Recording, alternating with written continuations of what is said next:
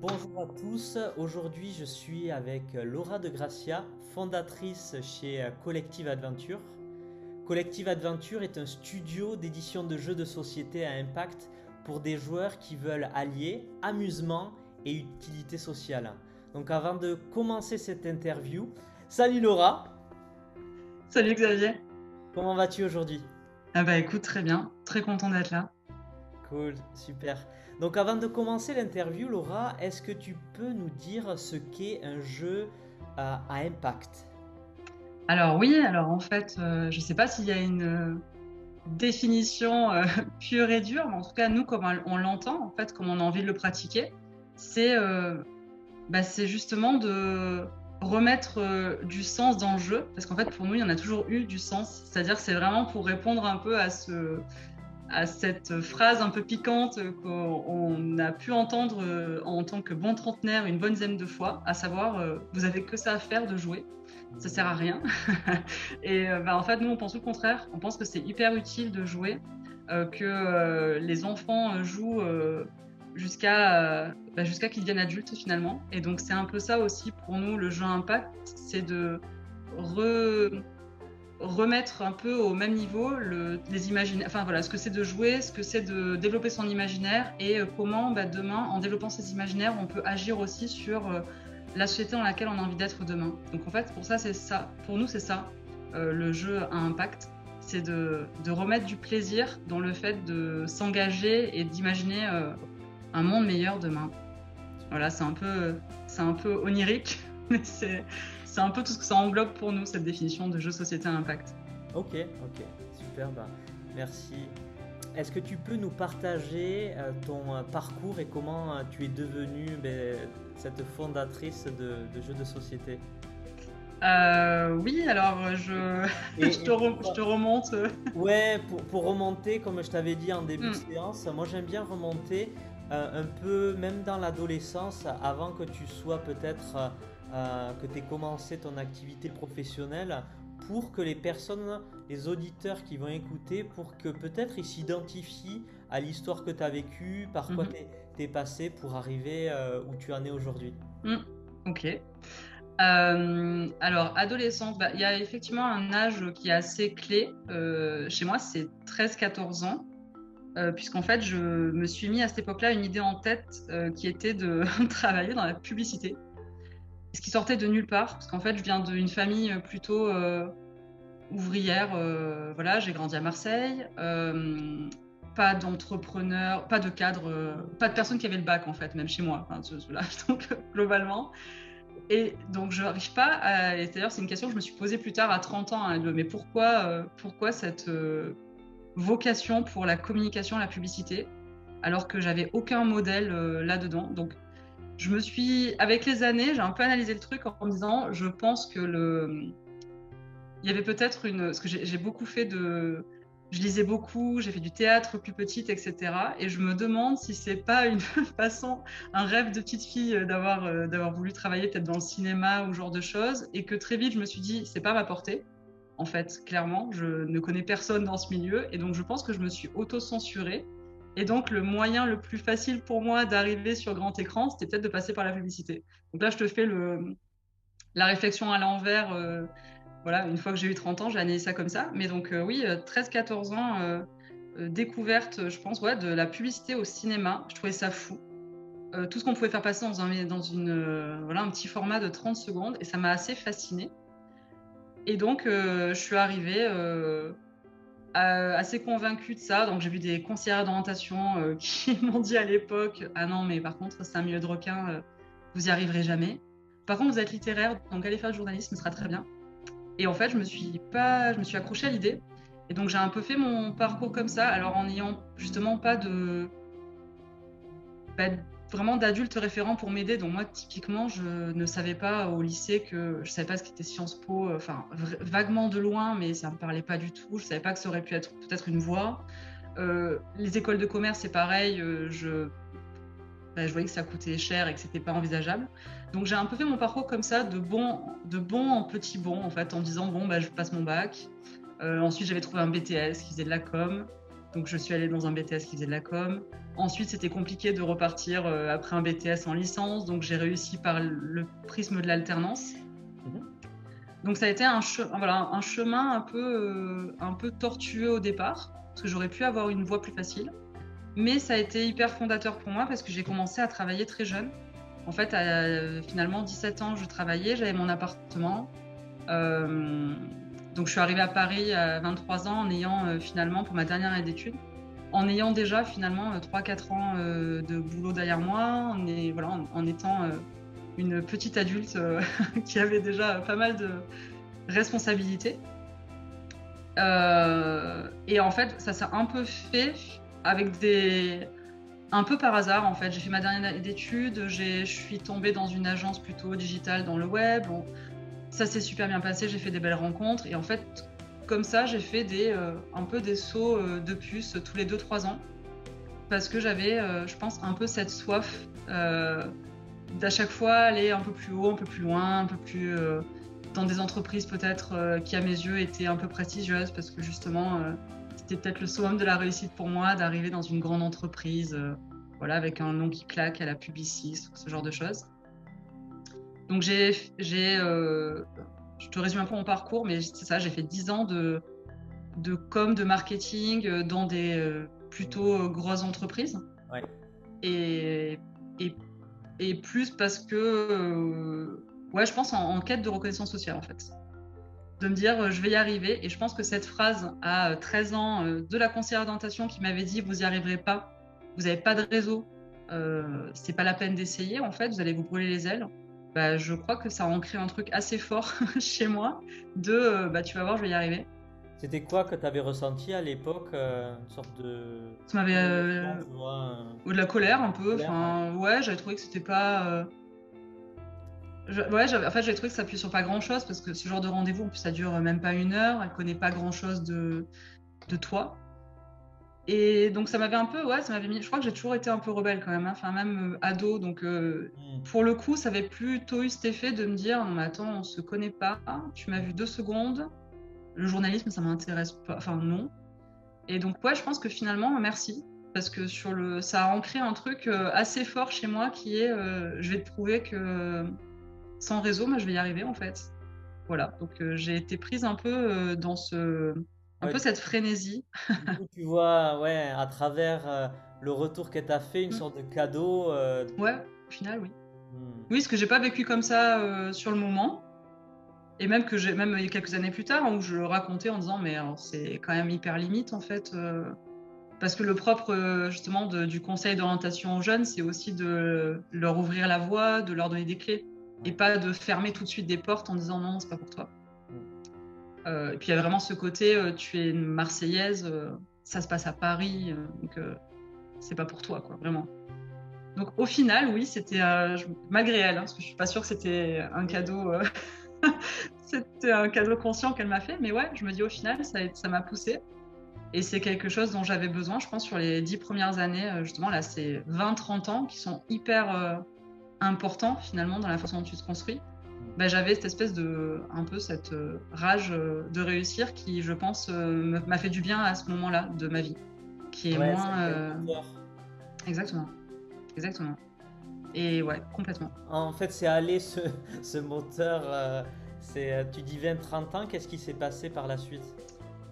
Euh, bah, je pense que alors déjà ça m'a la vie te rattrape aussi même la vie perso dire familiale etc je pense que sur les ces euh, dix années euh, un peu carriériste au final même si c'est un peu péjoratif comme terme mais mais parce que j'ai jamais voulu marcher sur la tête de personne. Mais par contre j'avais quand même la carrière était hyper importante pour moi et, était vraiment au centre de ce que j'étais. Parce qu'en fait à l'époque je pensais que si on m'enlevait mon, travail il restait plus grand chose donc quand même. Donc, je m'en rendais pas compte, mais je pense que c'était quand même très fort chez moi. Et en fait, à 30 ans, euh, je pense que j'ai eu un moment d'essoufflement. Il y a un peu mon, ma vie euh, familiale qui m'a rattrapée aussi, puisqu'en étant aussi à fond pendant 10 ans sur le boulot, ça m'a permis d'écarter euh, plein de problématiques plus personnelles que j'avais pas envie de voir. Et donc, ouais, petite crise de la trentaine aussi. Hein. Je pense que ça a commencé à 29 ans, où là, je me suis dit, aïe, qu'est-ce qui se passe? Il y, a, une décennie qui approche, je vais me la prendre euh, bien en frontal. Et, et puis un peu d'épuisement pro, et puis la perte de sens assez classique aussi. Je pense qu'on est beaucoup à, à vivre, mais c'est ça, c'est de me dire bon bah c'est cool, je suis arrivé à un, gros poste, un beau salaire, euh, je peux me la péter en soirée en disant euh, voilà je travaille dans telle grosse boîte hôtelière, etc. Et en fait euh, on s'en fout. je pense que ça a été un peu ça, c'est que je me suis rendu compte que ça faisait plus sens pour moi, c'est-à-dire que j'avais peut-être comblé un, un peu le rêve de la petite fille et un besoin de reconnaissance sociale qui était fort à 20 ans, mais en fait à 30 ans j'étais plus mature, j'avais euh, autre chose qui me parlait dans la vie et du coup il y a eu un peu une inadéquation, je bug sur le mot, entre ce que j'étais, ce que j'avais été, ce que j'ai été maintenant. Et est-ce que c'est pas par rapport au fait, tu vois, c'est t'as assouvi ce besoin de reconnaissance et là tu te dis et what else en fait Ah mais c'est sûr. Oui alors c'est, bah, sûr qu'il y y a quand même cette quête. Euh, euh, oui, moi je vis euh, dans le projet tout le temps, j'ai tout le temps besoin de me projeter et donc c'est sûr que je pense que j'avais fait le tour du sujet et que là je commençais un peu à, tourner en rond. Donc oui, c'est sûr qu'il y a eu ça. Et, puis ouais, il y a eu aussi l'envie d'être un peu moins auto-centré. C'est-à-dire que je pense que sur le 20 à 30 ans, tu te construis et j'avais des choses à réparer peut-être chez moi et voilà. Et puis là, il y a eu un peu ce moment de OK, c'est super. Maintenant, qu'est-ce que toi t'apportes au monde, entre guillemets? Enfin, à quoi tu sers? Hmm. Voilà. Ce que je me posais potentiellement vachement moins à 20 ans. Quoi. Dire à 20 ans, j'étais moins là-dedans. Oui, ou tu es, moins dans euh, les besoins de, de, reconnaissance, ou tu évolues hmm. dans cette pyramide de Maslow et tu as besoin, voilà, comment je vais contribuer, comment Exactement je monte un peu plus parce que voilà, je me suis satisfait moi. Exactement. Je vois qu'il y a un moment, il y a une limite mm. et que c'est pas ça qui me remplit de joie au final. Mm. Donc, euh, de, de, ce passage-là à 20-30 où tu étais plus auto-centré, mm. là, tu es arrivé dans une phase un peu perte de sens. Et donc, euh, tu t'es dit. Tu t'es dit quoi? Euh, bah, Ça a été long en fait. Euh, j'avais un peu ce. Je pense que moi, j'étais un peu bercée euh, à ces parcours euh, de gens qui se reconvertissent et en fait, ils ont toujours une passion secrète et puis bim, un jour, ils se réveillent, ils disent allez, ça y est, et puis en deux mois, c'est fait. Bon, alors moi, clairement, ça n'a pas été ça. C'est-à-dire que ça a été long. Il y a vraiment eu un moment de je ne supporte plus ce que je fais, je veux plus faire ce métier, mais je ne sais pas ce que je veux faire. Euh, donc euh, là, il y a eu une, période, j'alternais entre euh, je postulais massivement, j'envoyais plein de CV pour me rassurer parce qu'en fait, je me disais non, non, mais je, vais mettre fin à ma carrière pour toujours, il faut absolument que je retrouve du boulot. Et en même temps, à chaque fois qu'on m'appelait, je disais non à toutes les offres, j'allais même pas d'entretien parce que vraiment de façon intrinsèque, je ne voulais pas refaire ce que je faisais déjà. Donc il y, a eu, quelques mois un peu comme ça de flottement où pour le coup, je suis partie en exploration, c'est-à-dire euh, j'ai testé des choses. Donc j'ai fait euh, des bilans de compétences, euh, j'ai fait pas mal de bénévolat pour des, pour des structures dans l'économie sociale et solidaire, parce que je m'étais dit, bon, ben, j'ai envie d'être utile, on va commencer par ça. et donc ça, j'ai fait ça quelques mois. Ensuite, je me suis dit, bon, alors peut-être que le problème, c'est pas mon métier, c'est le comment je le fais. Donc je vais me mettre en, en auto-entrepreneur et en micro-entrepreneur aujourd'hui. Euh, et, je vais aller faire du marketing et de la communication euh, pour des euh, structures qui ont du sens. J'ai fait ça quelques temps aussi. Hyper intéressant parce que je me suis formée, j'ai appris plein de choses, j'ai rencontré plein de gens hyper intéressants, mais c'était pas, je tapais à côté à chaque fois à dire que c'était pas ce que j'avais envie de faire. Et puis en pareil, et puis surtout en fait, ça faisait quand même quelques années qu'il y avait un, il y avait quand même un truc dans la tête qui trottait, qui était autour du ludique, mais je pense, joli petit syndrome de l'imposteur. Bah, j'avais jamais monté de boîte, je connaissais pas de gens autour de moi qui avaient monté d'entreprise. Euh, j'ai quand même grandi aussi dans une famille où euh, la passion, c'est pas c'est pas quelque chose dont on vit, en fait, tu vois, avec un peu cette idée de ce, qui, ce qui est de l'ordre du plaisir, c'est pas économique. Donc voilà, et j'ai fait un peu le chemin, donc j'ai continué à, à, travailler comme ça, à faire de la facilitation, à, faire du, à travailler pour des assos, en ayant quand même de plus en plus ce projet qui me trottait dans la tête jusqu'à un moment où euh, je ne sais pas tellement pourquoi, mais euh, ça s'est aligné. Quoi. dire que à la fois, je pense que moi, j'étais prête parce que j'avais passé euh, deux ans finalement à me former dans le milieu de, de l'ESS, de l'impact, et je me sentais légitime, en fait, ce que je là où je ne me serais pas sentie légitime deux ans avant, parce que je sortais du marketing plutôt produit et j'avais l'impression que je ne pouvais pas, moi, aller sur de l'impact. Je n'avais pas le droit. Et, euh, parce qu'en fait, euh, en, euh, en étant avec plein de personnes différentes, à chaque fois que je parlais de notre passion pour le jeu avec mon partenaire dans la vie perso, où on faisait plein d'initiations, en fait, à chaque fois qu'on invitait des gens, ils nous parlaient de ça ah oui, vous êtes des joueurs, vous pouvez nous faire tester. Enfin, c'est un truc qui revenait tout le temps. Et donc, il y a un moment, on s'est dit, mais en fait, c'est trop dommage. Quoi. Pourquoi on peut pas, peut pas associer les deux et, pourquoi ça pourrait pas être utile? Et donc, on a commencé comme ça à, un peu le tester dans nos vies pro, en faisant des, euh, ateliers pour des collègues de boulot, euh, en faisant des, du team building vraiment pour nos équipes. Et au fur et à mesure, c'est devenu, c'est devenu Collective Adventure, mais ça a été un parcours en fait. Je pense que vraiment de bout à bout, euh, c'est euh, à peu près trois ans, vraiment entre le moment où j'ai quitté le salariat et où euh, on s'est dit, OK, en fait, on lance un studio de création de jeux société impact, il y a eu trois ans. Donc il y a des gens pour qui c'est rapide, moi ça a été un parcours quand même. Hmm. Et c'est quoi les, challenges que vous avez vécu pendant ces trois ans? Alors là, pour le coup, les challenges. alors sur les trois ans, je pourrais pas dire vous parce que ça a été quand même très personnel dans le sens où toute la, toute la phase euh, de questionnement, de peur, ça c'est vraiment moi qui l'ai vécu. Dire que Jérémy, mon associé, euh, partenaire, il a été, il a été plutôt euh, en support pour. Ouais, non, mais il a été hyper important en fait, parce que justement, c'est parce qu'il était là aussi que j'ai pu avoir le droit à cette phase d'exploration.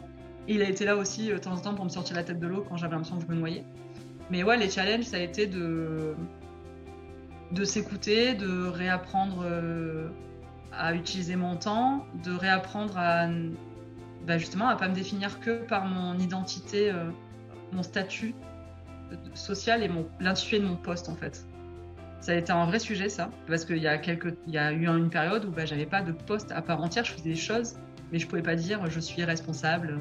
Mmh. Et voilà, ça, ça a été un challenge aussi d'assumer, d'en parler aux, amis, à, la famille, ça a été plutôt, euh, plutôt simple, curieusement, alors que c'est pas leur, euh, ben, ils sont pas issus du tout de ça, mais ils ont été assez supportifs. Après, c'est plus l'entourage, en fait, euh, les collègues de travail, euh, un peu le troisième réseau. Finalement, les gens autour de toi, ils sont, toujours très bien passé, mais c'était plus ce fameux euh, entourage un peu lointain qui était plus difficile. Parce, qu'ils bah ça renvoyait une image bah, un peu de leur, peut-être de propre peur, mais c'était difficile à assumer, en fait. Tu avais un super boulot, bien payé je comprends pas, pourquoi tu te compliques la vie, voilà. Donc ça, c'était un peu un truc qu'on m'a fait sentir pas mal. Donc il y a eu ça comme challenge moi plus perso. Et après, par contre, bah, le challenge de monter une entreprise avec, euh, avec ton partenaire euh, et de boulot et, de perso, c'est quand même un challenge. Donc on les découvre encore euh, tous les jours, je crois, les challenges qu'il y a à dépasser, mais c'est de, de se faire confiance, de s'écouter, de réussir à, avoir des filtres finalement que tu vas avoir avec des gens avec qui tu travailles. Tu, naturellement, tu vas avoir des filtres en fait quand tu leur parles qui vont complètement sauter quand tu parles à ton partenaire, ton ou ta partenaire. Euh, donc ça, c'est un gros challenge aussi, euh, bah, de pas empiéter. Euh, comment est-ce que tu fais la part des choses entre ça empiète sur ta vie perso, sur ta vie pro? Comment tu fais quand il y a des semaines où tu ne parles que de ça, que du projet que tu es en train de créer Voilà, donc donc les challenges, c'est plutôt c'est de l'ordre de la de l'organisation et de l'énergie aussi, de, de, réussir à être avoir la bonne énergie de mouvement et pas euh, tout le temps se faire euh, happer euh, soit par l'extérieur qui peut être un peu anxiogène, par toi-même avec tous tes doutes, hein, parce que souvent je pense que les entrepreneurs leur meilleur, enfin leur meilleur, je sais pas si c'est meilleur, mais leur plus gros frein c'est eux-mêmes quoi. C'est tous les, tous les tous les bâtons qu'on se met nous-mêmes justement quand il y a des crises de légitimité, quand euh, la peur, voilà. Je pense à un...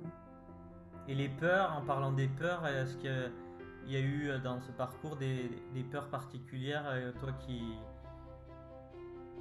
Oui, alors je te fais une tête, tu l'auras pas. oui, effectivement, je t'ai fait la tête et pas le son, mais oui, mais j'ai l'impression que des fois, moi, je, je me dis que je ne suis que peur. Donc heureusement non, parce que sinon on n'avancerait pas. Mais ouais, il y en a plein de peurs. Mais heureusement, après, euh, j'espère euh, qu'on arrive à avancer avec. Mais, euh, mais oui, la, bah, la peur de de pas réussir, la peur de réussir aussi des fois, où tu te dis c'est trop gros, comment je vais faire? Moi, il y a beaucoup la peur de décevoir l'autre aussi, mais ça, c'est encore très lié au fait qu'on travaille, enfin, qu'on crée un projet ensemble. Dire quand tu as euh, fantasmé l'idée de monter un. C'est un rêve qu'on partage depuis 10 ans. Quand tu as rêvé de faire ça ensemble et que tu le fais, bah, y a quand même ce truc aussi de euh, qu'est-ce que.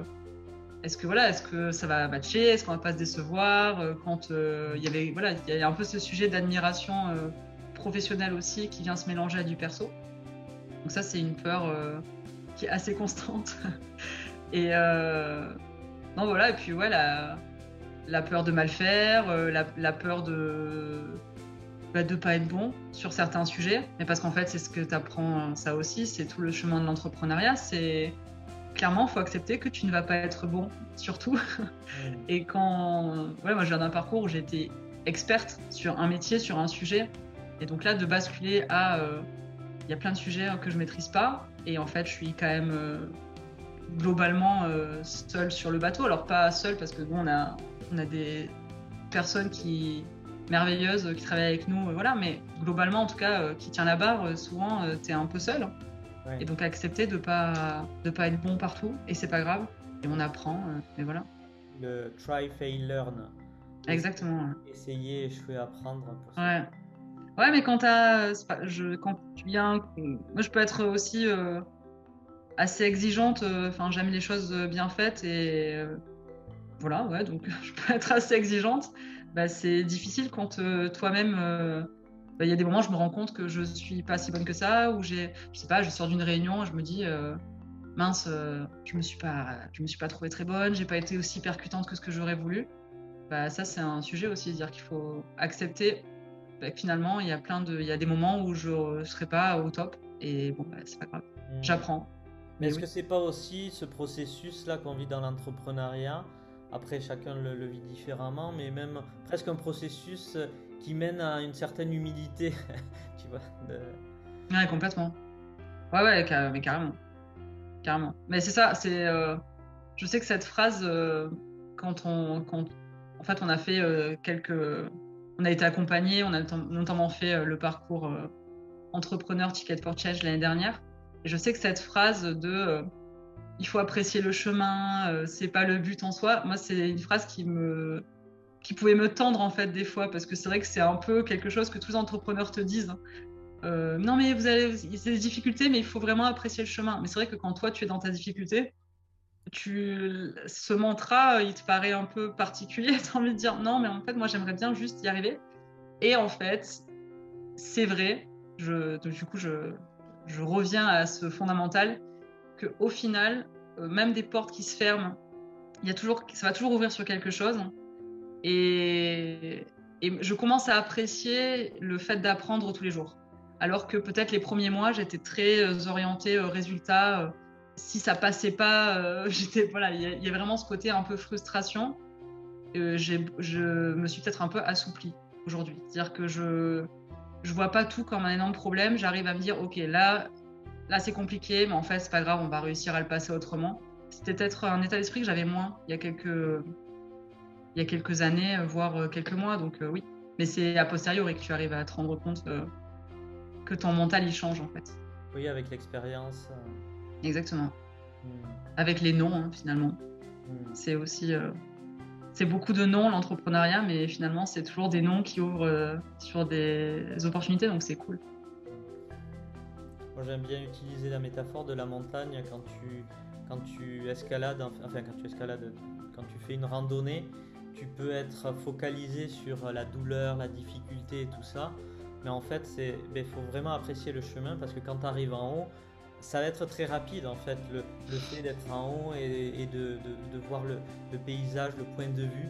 Mais en tout cas, l'essentiel de la randonnée où tu vas kiffer, 99% euh, du processus d'une randonnée, c'est le, c'est monter en fait. Donc si tu as clair. chemin, euh, petit résultat de voir ce qu'il y a en haut, c'est... Ouais, c'est clair. Bah, surtout que finalement, ton curseur euh, de euh, ton arrivée en tant qu'entrepreneur, déjà, il peut changer tout le temps et il n'est pas le même pour tout le monde. C'est-à-dire que ça veut dire quoi avoir réussi ton entreprise ou ton parcours d'entrepreneur, je pense que tu n'auras pas la même réponse que ce que je vais avoir moi. Que, voilà. Donc, si effectivement tu mises tout sur le résultat, qui est, je sais pas, voilà, enfin, qui est tellement différent d'une personne à l'autre, oui, je pense que ça doit être très douloureux parce que on est quand même parti pour que ça dure quelques années.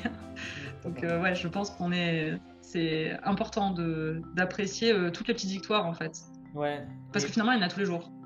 Et cette métaphore dans la randonnée dans la montagne, c'est s'arrêter, se retourner mm. et regarder le paysage, et complètement.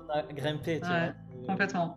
Bah, c'est quelque chose que je faisais pas et que je fais, mais de plus en plus aujourd'hui en me disant, et ça, ça, permet justement de prendre du recul, de pas réagir toujours trop sur l'impulsion et de, euh, ouais, de se rendre compte que dans une journée, il y a quand même des moments, euh, même si c'est court, il y a quand même des trucs cool qui sont passés. Et ça peut être juste un échange euh, comme ça en fait, où. Tu es content de parler à quelqu'un, ça se passe bien et, et voilà. En fait, déjà, c'est quelque chose de positif et c'est et c'est un bon, un, bon booster. Suite euh, au parcours Ticket for Change que tu as suivi, qu'est-ce qui s'est passé? Euh, Alors écoute, ça a duré, euh, déjà on a été, ça a été un, un vrai moment important pour nous, ça a duré six mois. on est arrivé avec juste une idée de projet et au final, on a terminé en décembre et concrètement, euh, c'est plus juste une idée de projet. On est en train de lancer notre premier jeu. On a des personnes qui travaillent pour nous, un illustrateur, une autrice. Donc, euh, c'est une vraie euh, entreprise qui est en train de se monter. Et bah, ce qui s'est passé, c'est que finalement, ça s'est jamais vraiment arrêté. Je crois que c'est un peu, la belle aventure de l'entrepreneuriat aussi, c'est finalement tu n'es jamais tout seul. Je crois que c'est hyper important ça, c'est-à-dire que la communauté qu'on a créée pendant le parcours, et qui peut être dans un cadre d'incubateur, mais qui peut se faire aussi euh, autrement, ben, on la continue aujourd'hui. C'est-à-dire qu'aujourd'hui, les 40 entrepreneurs euh, avec lesquels on a passé euh, ces six mois très intenses, ben, la plupart, on leur parle encore toutes les semaines. On continue d'être tous hyper contents de voir nos projets évoluer. Donc je crois que ça, c'est la, chose que je retiens le plus.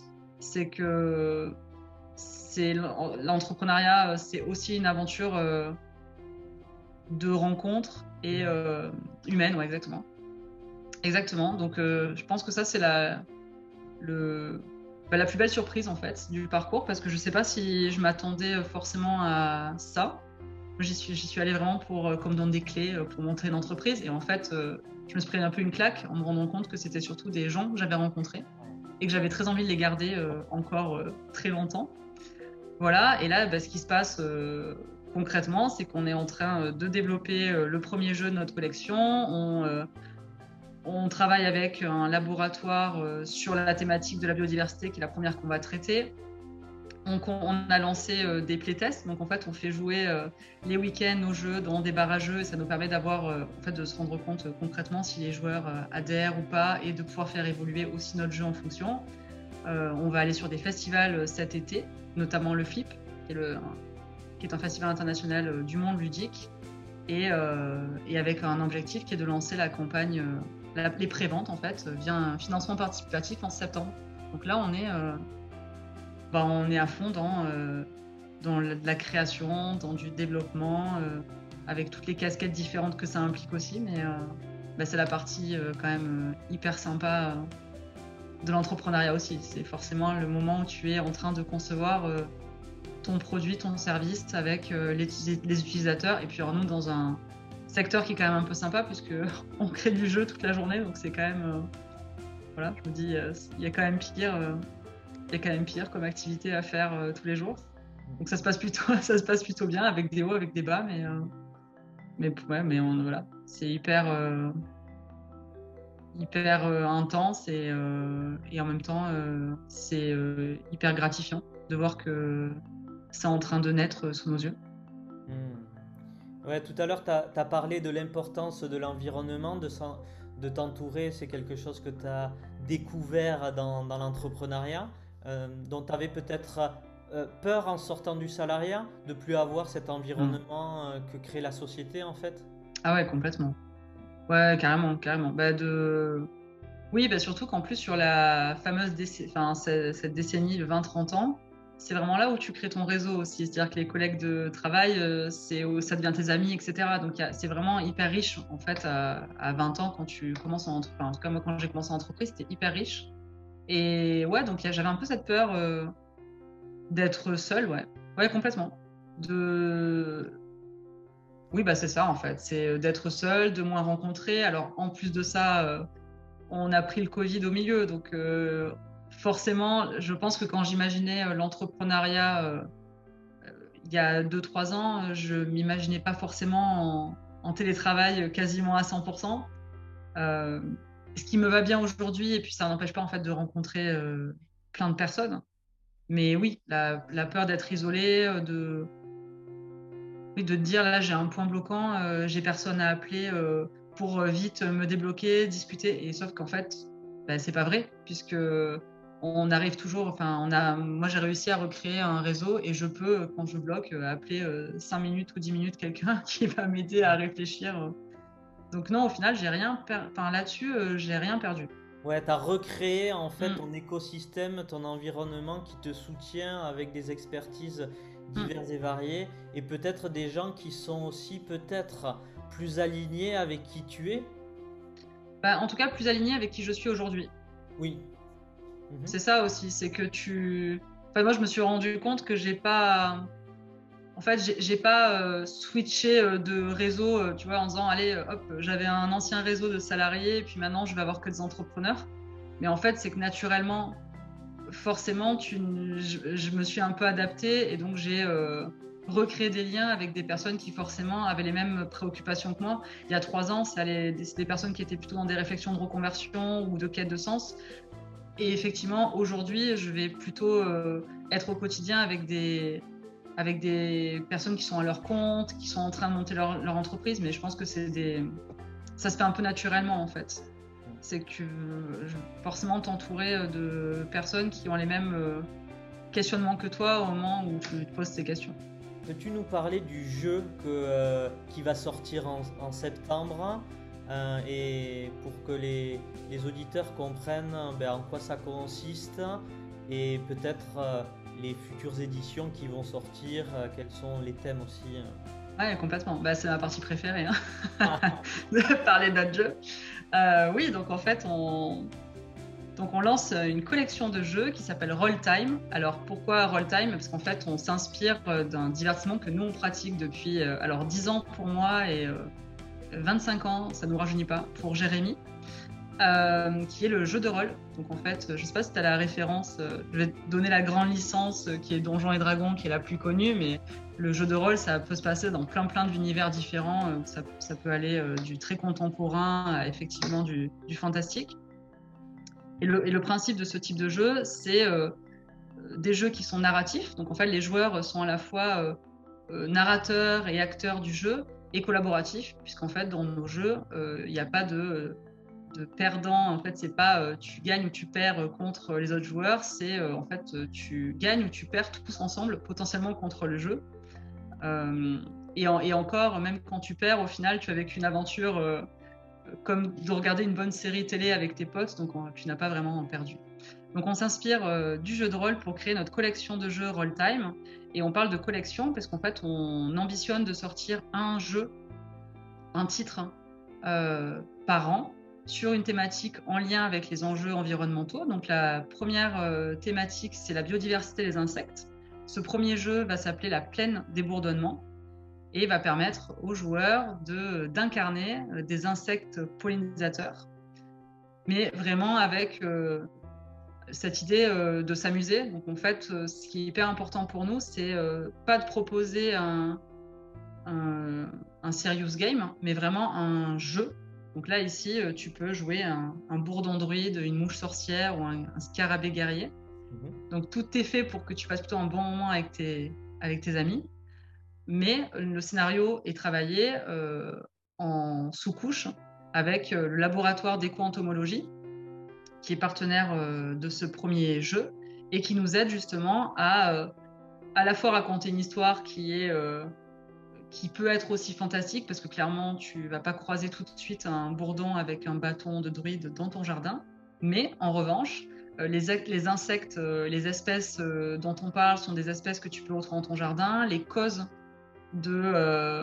de la disparition des espèces qu'on aborde à travers le jeu sont des causes que tu, vas pouvoir euh, effectivement euh, découvrir aussi euh, dans la vraie vie. Et donc c'est un moyen de permettre à des joueurs, s'ils en ont envie, d'aller plus loin, puisqu'ensuite dans la boîte, à chaque fois, tu as un livret pédagogique qui permet d'expliquer tout ce qui s'est passé dans le jeu, qui est découpé en épisodes, un peu comme une série, bah, de pouvoir ensuite regarder dans ce livret pédagogique concrètement le parallèle dans, de ce qui se passe dans dans la société actuelle. Ouais, c'est un jeu, c'est immersif, c'est éducatif et tu peux aller plus loin pour avoir euh, un impact. Et de toute façon, en fait, ça propose euh, des exemples en fait pour avoir un, impact par la suite?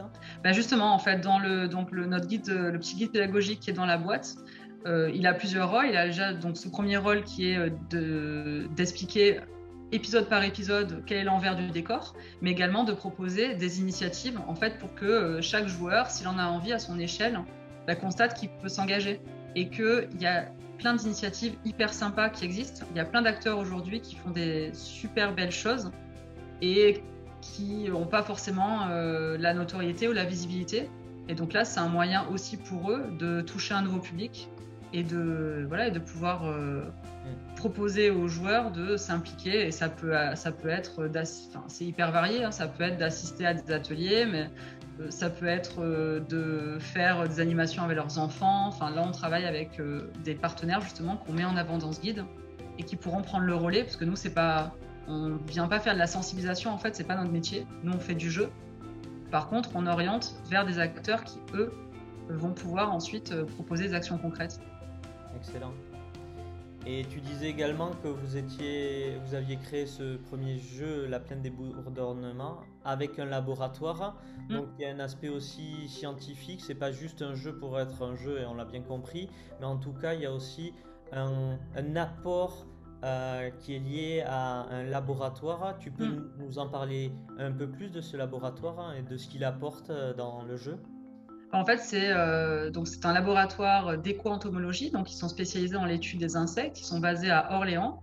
Et, euh, aujourd'hui, ils nous accompagnent euh, vraiment sur toute la partie réflexion en amont de nous l'écriture du scénario. C'est-à-dire que on va discuter hyper régulièrement avec le fondateur notamment pour voilà lui dire bon on, voudrait travailler sur les insectes pollinisateurs. Est-ce qu'il y a des espèces en particulier qui sont plus en voie de disparition d'autres? Est-ce que euh, on aimerait euh, que les insectes soient travaillés de façon euh, un peu dans l'émotionnel avec des super pouvoirs Est-ce qu'il y a des choses qu'on peut prendre de la vie réelle et l'appliquer dans le jeu? Bah, Par exemple, on a découvert que les mouches avaient ce qu'on appelle une arista, qui est une plume, presque comme une plume au niveau de leur tête, qui leur permet d'avoir comme un sixième sens, et donc d'avoir de, capter des changements de température, par exemple, ce genre de choses, bon, bah, ça, c'est hyper intéressant pour nous et c'est des données que va nous apporter le laboratoire. Donc, en fait, eux, ils viennent vraiment avec cette couche expertise scientifique, mais que nous, ensuite, on va retravailler de façon beaucoup plus ludique dans le scénario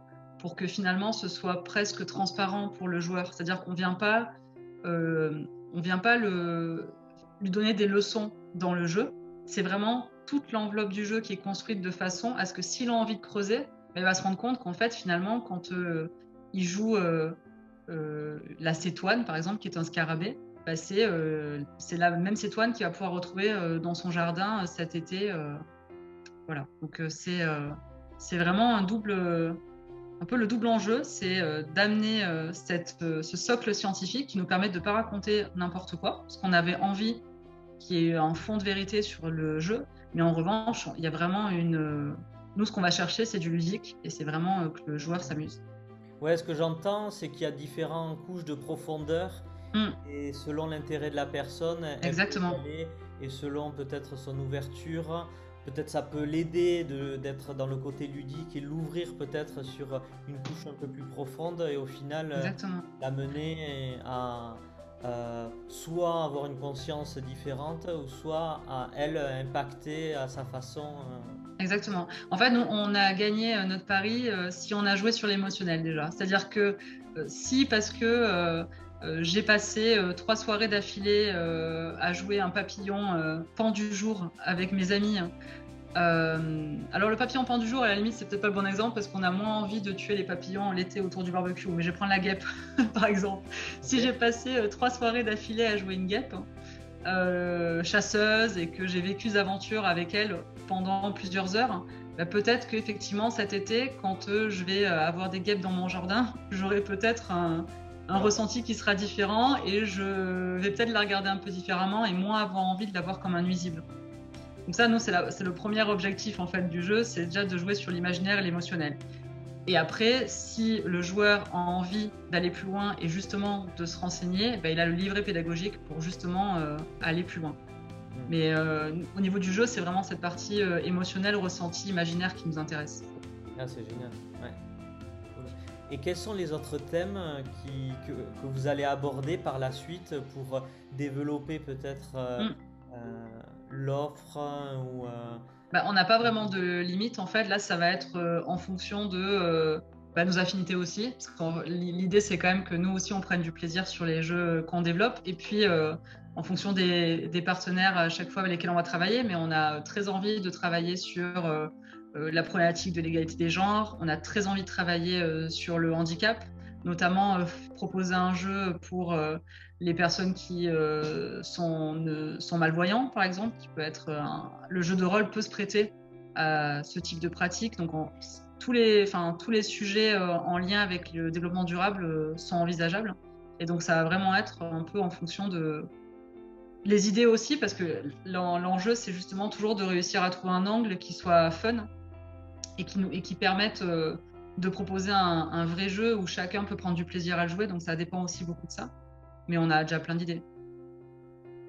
Et je pense que oui, l'égalité entre les l'égalité des genres, c'est clairement potentiellement la, prochaine boîte parce qu'on a déjà aussi euh, pas mal euh, d'idées de thématiques et, euh, et également des partenaires qui seraient intéressés. Donc ça sera peut-être la prochaine, la prochaine thématique. D'accord. Et comment ouais, vous faites pour faire appel à des partenaires? Là, tu dis que des partenaires sont intéressés. Est-ce que c'est vous qui allez les chercher? Est-ce que c'est Alors sur la première, oui. Bah, ça, en fait, c'est justement, c'est assez euh, variable. Là, sur la première thématique, c'est vraiment euh, nous, dans notre salon, avec Jérémy, qui avons commencé à un peu euh, imaginer ce que ça pourrait être d'incarner les insectes. Et donc, suite à ça, on est naturellement, on a commencé à se renseigner en disant, bon, ben, on aimerait bien avoir un acteur un peu référent. Mais ça nous arrive là déjà d'avoir des, notamment associations qui nous proposent des thèmes. Donc ça sera le, choix va se faire un peu entre les deux, c'est-à-dire que euh, avec ça peut être euh, un acteur particulier euh, qui va nous inspirer, nous donner envie de travailler sur cette thématique, ou nous qui avons déjà un scénario en tête et allons chercher l'acteur référent. Mais on a d'ailleurs on n'a pas forcément vocation à travailler avec un seul acteur. Nous l'idée c'est aussi de pouvoir justement faire comme notre nom l'indique, une aventure collective. Donc euh, c'est aussi la possibilité de pouvoir travailler avec, euh, avec plusieurs, euh, plusieurs partenaires experts qui vont pouvoir enrichir le projet. Et depuis le site, les partenaires peuvent genre demander de devenir partenaire pour proposer. Écoute, non, tu mets la pression là, donc je vais créer la page bientôt. on, est un peu sur une version euh, alpha euh, du site, donc non, aujourd'hui ça s'est plutôt fait via LinkedIn ou sur la page Insta, euh, ou même en, mail direct. Mais effectivement, ça va être clairement un des gros enjeux pour nous là, c'est d'avoir un site qui soit non plus uniquement une landing page, mais que ce soit plus, plus facile de venir nous proposer des projets. Mais euh, ça, peut, ça peut être le cas. En tout cas, il y, a, y, a, une adresse de contact, donc on peut complètement nous proposer un projet. Ouais. Mais, euh, après, là, c'est vrai qu'on est très. Ouais, c'est très intéressant. c'est la prochaine étape. trop bien. cool. Et euh, tu disais ouais, que vous alliez à chercher du, financement pour, pour développer en fait le, la commercialisation, je suppose. Mm-hmm. Euh, tu peux nous en parler un peu plus et de, comment ça se passe et peut-être les partenaires, enfin, comment ça va se passer? Alors c'est encore, euh, on est très, euh, alors c'est en cours de construction. Là pour l'instant, on a un objectif en tête qui est vraiment la campagne de prévente en septembre parce que pour nous c'est vraiment le moment où on va lancer la, communication sur le jeu, où on va aussi aller plus concrètement à la rencontre des joueurs parce que là aujourd'hui on fait des, on fait on organise des playtests en fait, mais on est toujours sur des petits nombres. Là, ça va être le, moment où on va aller, on va se rendre compte en fait du potentiel du jeu. Et, euh, ensuite, euh, la suite de l'histoire, elle va, elle va s'écrire aussi euh, par rapport à cette campagne. C'est-à-dire que, est-ce qu'on va, nous, on aimerait beaucoup être distribué dans des circuits spécialisés, donc ça va être vraiment la suite de l'histoire. Donc non, la, dynamique là pour l'instant, le, le, financement en tant que tel, c'est pas tellement une levée de fonds, c'est vraiment d'être capable de commercialiser nos premières boîtes et de, de voir si, si, le prix qu'on a fixé euh, est correct, si, euh, bah, si les joueurs ont autant envie euh, que nous de découvrir, enfin voilà, de découvrir le jeu et si l'approche, comme on la propose aujourd'hui, elle, elle fonctionne. Hmm. C'est vraiment, c'est aujourd'hui, c'est plutôt ça notre objectif et on est vraiment très. Là, on sait qu'on a encore 3-4 mois de développement de jeu pur devant nous. Et la, la, suite va découler de cette campagne sur Ulule. D'accord. Ok, super. Euh, on mettra le lien sous, euh, sous, la vidéo pour les gens qui, euh, qui, veulent participer, contribuer au projet. Ouais, avec plaisir. Mm. Et tu as dit qu'on pouvait vous retrouver au festival FIP. Le FLIP, oui. Flip. sera. ouais, FLIP, exactement qui sera euh, cet été, donc c'est au mois de juillet. Euh, alors j'ai plus les dates euh, exactes en tête, ça doit être du 12 au 24, quelque chose comme ça. C'est à Paternay, donc c'est dans les Deux-Sèvres. Et, et, donc oui, on va être, si tout va bien, on sera sur un espace qui est, qui est réservé en fait au jeu et à l'environnement. Hmm. Donc on est très, très content, très content d'y être. Et c'est un espace qui est réservé justement euh, un peu aux, euh, nouveaux créateurs, enfin voilà, sur des, sur des jeux en, cours de lancement. Donc ce qui nous allait euh, très bien et c'est un super moyen aussi justement d'aller rencontrer des joueurs sur une semaine comme ça thématique. c'est très cool, donc on est content. Hmm, je vais finir par quelques dernières questions. C'est un petit medley de, de, petites questions que je pose à tous euh, les, intervenants. Euh, quel était ton dessin animé préféré quand tu étais enfant? Ah, dur. Euh, Ce qui vient, juste. J'ai les Razmoquettes. les Razmoquettes. Mais il y avait le Roi Lion qui était vraiment derrière, tu vois. Ok. Et voilà. Euh, pourquoi les Razmoquettes Ça me faisait rire. c'est. Euh, ça passait sur la 3, c'est, euh, je suis tellement un produit de mon époque. ça passait sur la 3, c'était des bébés qui étaient à quatre pattes, etc. et parlaient. Donc c'était assez creepy. je la trouvais, je trouve, ça, ça me rappelle des souvenirs de goûter chez mes grands-parents. voilà, donc il y a un côté très nostalgie. Mais c'est le premier qui est venu en fait. voilà. Mais le côté un peu enfant, jeu. Ouais, aussi, ouais, ouais je pense. C'est vraiment les. C'est vraiment la sortie d'école, les goûter avec ma sœur. Et puis il y avait un côté, je pense qu'il faudrait que je les regarde pour me rendre compte, mais il me semble qu'il y avait un côté assez euh, second degré en fait dans des dessins animés. C'est-à-dire que je pense qu'il était pour les enfants, mais qu'il y a une lecture euh, adulte doit être assez drôle. Donc euh, voilà. Je regarderai ça, Je les regarderai, ouais. De quoi es-tu la plus fière aujourd'hui? C'est dur ça. Euh, de quoi je suis la plus fière? De... Honnêtement, je pense que c'est d'avoir réussi à, accepter euh, de... que j'étais pas parfaite et d'apprendre en fait. Je pense que c'est ça. C'est d'avoir réussi à me libérer de l'image que j'avais de moi-même euh, il y a dix ans, très figée, euh, de je suis comme ça, je suis comme ça. Et en fait, je crois que c'est ça, je suis assez fière en fait d'avoir réussi à évoluer là-dessus. Et euh, c'est très, euh, je, réfléchis. Et après, oui, c'est bah, des relations. Après, plus personnellement, c'est euh, des relations que j'ai réussi à garder, que ce soit avec mes amis, bah, avec avec Jérémy quand même. Je suis quand même assez fière d'être. ouais, c'est ça. Je pense d'être, d'avoir réussi à construire des relations saines et d'avoir des gens qui m'aiment sincèrement et que j'aime sincèrement. voilà. Si tu pouvais parler à la Laura d'il y a 10 ans, qu'est-ce que tu lui dirais? T'inquiète pas, ça vient se passer. Euh, qu'est-ce que je lui dirais? Qu'il faut accepter euh, qu'il faut accepter qu'elle lâche prise. que ouais, qu'il faut, tu peux pas avoir le contrôle sur tout. Que être émotif, c'est pas un défaut. que voilà, que tu as le droit de de rire trop fort ou de pleurer trop souvent et que ça en fait pas une faiblesse en fait. Que c'est juste voilà, que c'est assez humain en fait et que c'est pas grave.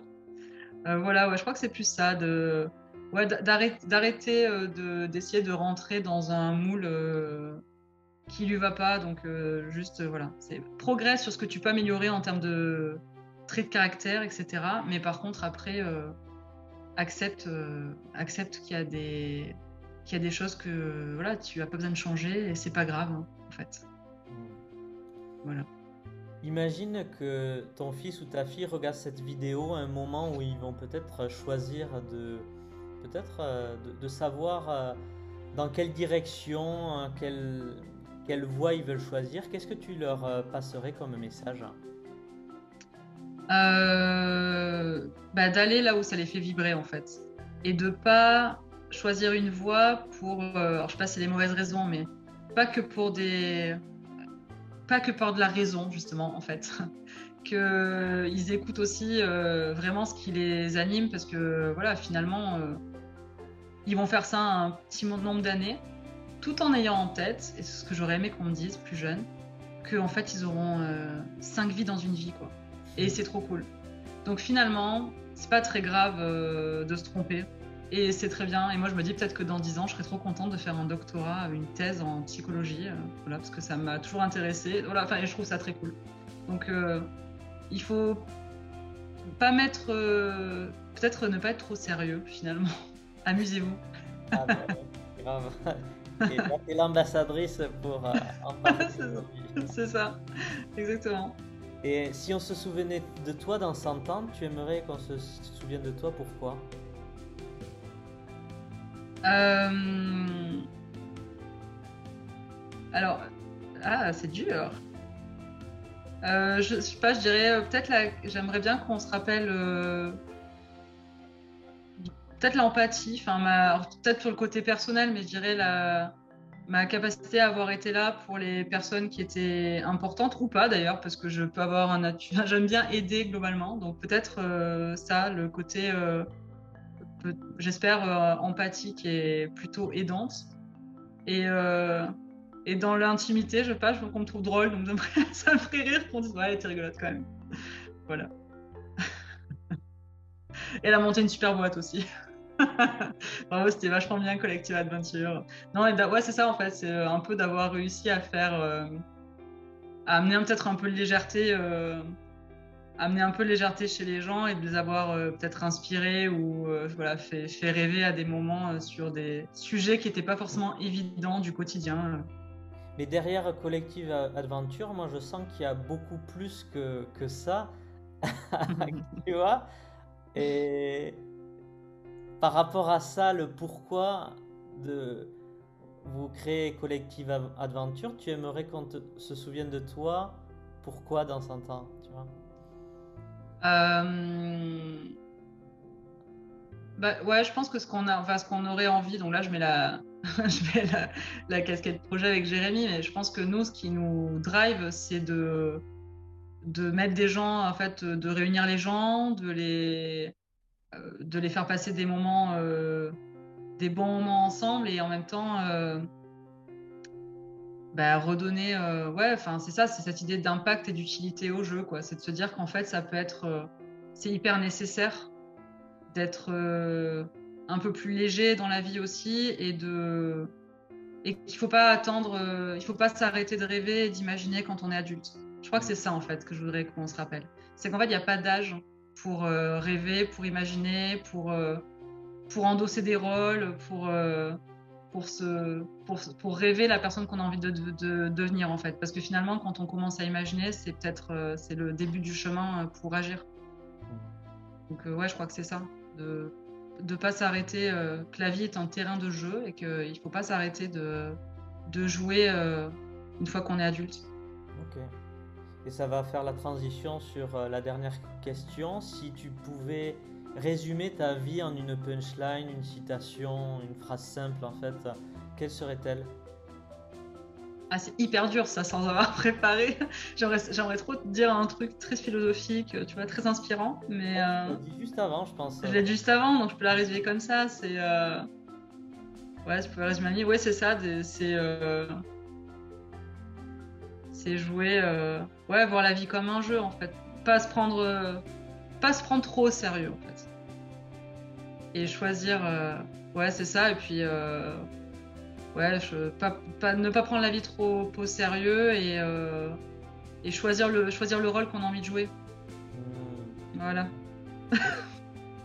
Excellent. où peut-on te retrouver du coup? Eh ben, écoute, euh, je te donnerai euh, les liens exacts, mais on est, euh, on a un site internet qui est collectiveadventure.com, on est sur Instagram avec Collective Adventure Studio. on a également la page Facebook qui est Collective Adventure Studio, et puis après sur LinkedIn, on peut nous suivre aussi. Ouais. Super. Ben, est-ce qu'il y a des actualités du moment que tu aimerais partager? Bah, la grosse actualité à venir, euh, ça va être euh, vraiment le flip cet été, euh, la campagne Ulule sur le mois de septembre. Et, non, et après, on, cherche des gens qui ont envie de tester, le jeu. Donc, n'hésitez pas à, m'écrire directement sur LinkedIn, sur Instagram via le, via le site internet aussi. Mais on, voilà, on, cherche des playtesters. Donc, euh, si vous avez euh, envie euh, de faire partie des tout, premières, et, tout premiers joueurs de Roll-Time. Ouais, est-ce qu'il y a une localisation limitée? Alors, on est, nous, on est physiquement, on est sur Bordeaux. Oui. Donc, en présentiel, pour l'instant, on fait plutôt des, des, initiations sur Bordeaux. Mais selon, ça nous arrive de nous déplacer sur Paris. Moi, je viens de Marseille à la base, donc euh, ça nous arrive de nous déplacer. Et puis, on est en train de mettre en place. Donc, ça, c'est. On pense pouvoir le. Enfin, on espère pouvoir le lancer en mai. On va lancer les playtests en digital aussi, mhm. pour pouvoir faire des parties à distance. voilà, donc. Euh, personnes euh, Ah, dans l'idéal, alors. on va dire une, bonne table, c'est 7, 7, joueurs, donc avec un meneur de jeu. Donc là, aujourd'hui, c'est nous qui animons les parties. À partir de 3-4 joueurs, c'est bien de 4 à 6 joueurs, c'est bien. Ok, ok. Et donc il y a tous les détails de, de, ça sur le site ou c'est juste en vous contactant euh, en direct? Non, non, pour prendre les playtests, c'est mieux de nous contacter en direct et j'ai orienté vers la. On a un serveur Discord où on organise les playtests. D'accord, ok. Voilà. Mais avec l'URL Discord, elle est un peu compliquée. C'est avec plein de lettres, etc. Donc je te la donnerai. Euh, peut-être la donnerai. ça pour que les gens ils aient les, euh, les playtests se font sur une plateforme en ligne? Non, non, pour l'instant, c'est pas le cas. Pour l'instant, c'est vraiment en physique. Donc, en fait, on prend rendez-vous avec les gens. Ouais, exactement. On va lancer euh, courant du mois de mai euh, pour que ce soit possible de le faire en digital. Et en fait, on a une, on a une communauté qu'on invite à aller sur Discord quand ce sont des personnes qui ont vraiment envie de tester le jeu en fait, on organise. C'est vraiment l'organisation qui se fait via Discord, parce que c'est là où, pour l'instant, il y a le plus d'informations concernant le jeu. C'est là où on va partager les illustrations. C'est là où on va partager un peu tout ce qui est de l'ordre du game design. D'accord. En termes d'organisation, c'est plus pratique pour nous, mais ça peut se faire par mail aussi, euh, très simplement. Ok. Juste me, voilà, juste me contacter. Euh, ok. C'est eh Laura, euh, Collective Adventure, voilà. Le lien de, pour rejoindre le groupe Discord dessous de, de la vidéo du podcast. Trop bien. ça, les gens rejoindront la communauté. Génial. Super. Trop bien. Euh, un dernier mot, Laura? Euh, bah, Merci beaucoup, Xavier. Euh, bah, merci, merci beaucoup pour ce temps. j'étais, j'étais ravie. Puis j'espère, bah ouais, j'espère que je vais pouvoir te faire jouer aussi à toi bientôt à ah Roll Time, faire une petite initiation. et, et, voilà, mais hâte hâte d'être en septembre et de pouvoir vous dévoiler à tous le jeu, bah, le jeu complet quoi. Ok, super. Et quand tu dis dévoiler, ça se fera à travers les réseaux, la, com Ouais, exactement. C'est à travers, on, on, on en montre, on commence déjà à en montrer pas mal, mais on est en train de finaliser. Euh, on est en train de finaliser, donc oui, euh, clairement, c'est à suivre sur Instagram euh, plus particulièrement. Parfait. Mais je te remercie. Merci. C'est très riche et ouais, j'ai vraiment hâte de jouer au jeu parce que ça a l'air vraiment intéressant. Moi, moi j'aime bien quand il y a différents niveaux de profondeur. Mm. Et ouais, ça, ça m'intrigue et, et Trop bien. les petits, euh, euh, les, petits insectes là, les, dessins, c'est, euh, ça donne envie en tout cas. Trop bien. Écoute, ravi. ouais. Je te souhaite une bonne continuation et à très vite. Au revoir tout le monde.